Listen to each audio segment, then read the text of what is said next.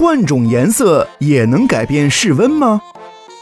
颜色是分冷暖色的，这种颜色的冷暖实际上是人心理作用造成的，与真实的温度并没有直接的关系。例如，当人们看到红、橙、黄这些近似火焰的颜色时，就容易联想到火、太阳、热血等，因此心理上会产生一种温暖的感觉。而当人们看到蓝青色时，往往会联想到冰天雪地、海洋或者天空，心理上会产生一种凉爽或寒冷的感觉。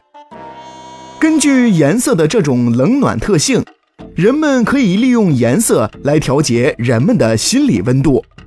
有些餐馆的老板很爱耍小聪明，当冬天快来时，他们为了晚点开空调，便将墙壁的颜色由冷色换成暖色。